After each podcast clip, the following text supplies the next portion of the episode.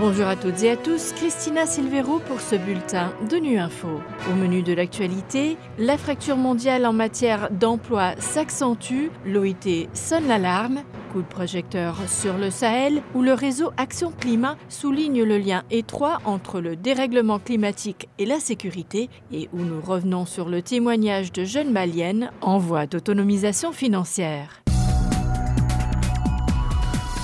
La fracture mondiale en matière d'emploi s'accentue. C'est l'avertissement lancé ce mercredi par l'Organisation internationale du travail, l'OIT qui attribue cette fracture aux crises, notamment l'augmentation du niveau d'endettement qui affecte de manière disproportionnée les pays en développement. Jérôme Bernard. Le chômage mondial devrait redescendre cette année sous le niveau prévalant avant la pandémie pour atteindre 191 millions de personnes sans emploi. Cela correspond à un taux de chômage de 5,3%, mais les estimations montrent que les pays à faible revenu sont très en retard dans le processus de reprise. L'Organisation internationale du travail prévoit que les pays à faible revenu en Afrique et dans le monde arabe ont peu de chances de retrouver cette année leur niveau de chômage d'avant la pandémie de Covid-19. Pour les pays en développement, l'augmentation des niveaux d'endettement constitue un défi car elle réduit considérablement le champ des interventions politiques. Les pays en développement à faible revenu, qui sont en situation de surendettement, sont confrontés à un déficit d'emploi nettement plus important que les pays en développement à faible risque de surendettement. Selon le chef de l'OIT, Gilbert Hongbo, le rapport rappelle brutalement que les inégalités se creusent à l'échelle mondiale. C'est pour cette raison que l'OIT a lancé une coalition mondiale pour la justice sociale, regroupant un large éventail d'acteurs et d'organismes multilatéraux pour faire de la justice sociale une priorité politique.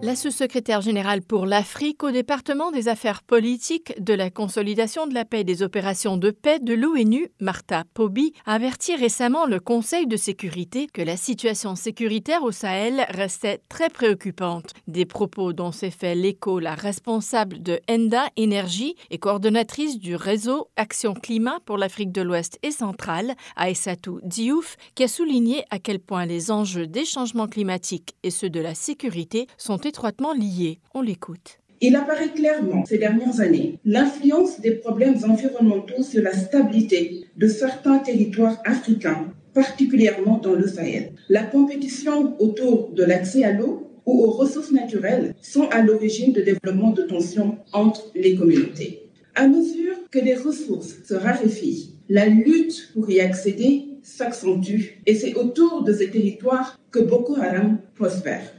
La région du Sahel est ainsi emblématique des différentes problématiques qui peuvent apparaître en raison de l'intensification de la compétition pour accéder aux ressources. Conflits entre éleveurs nomades et agriculteurs, migration, radicalisation, exploitation des ressources, etc.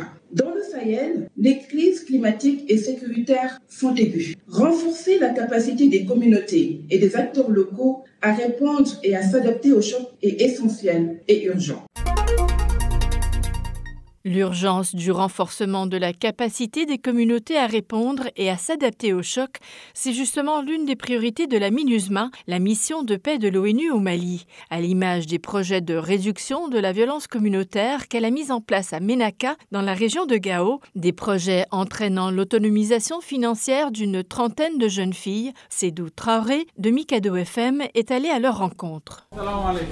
Assis sous un hangar dans la cour du centre de formation professionnelle de Ménaka, Fateh Maïga est l'une des bénéficiaires du projet de réduction de la violence et les conflits communautaires. À la vingtaine révolue, Fateh vit aujourd'hui du métier de la coiffure grâce à la formation en tressage, un projet financé par la MINUSMA. À cause de ce métier-là, on a évité beaucoup de banditisme. Les jeunes filles, elles arrêtent de se balader dans la rue parce qu'ils ont un travail. Comme Fateh Maïga, Mariam Ishaka témoigne aussi du bienfait des projets de réduction à violence communautaire et se réjouit de leur autonomisation économique à travers les formations reçues. Projet Je suis fier de ce projet. Ce projet nous a apporté beaucoup de changements parce que ça nous a aidés dans notre quotidien. Aujourd'hui, chacun de nous travaille et on se débrouille bien. À Ménaka, le projet de réduction de la violence communautaire a permis la formation d'une trentaine de jeunes filles qui sont aujourd'hui qualifiées en électricité photovoltaïque, en fabrication de briques de ciment, en tressage des cheveux et en coupe-couture.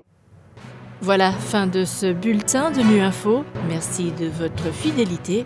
À bientôt.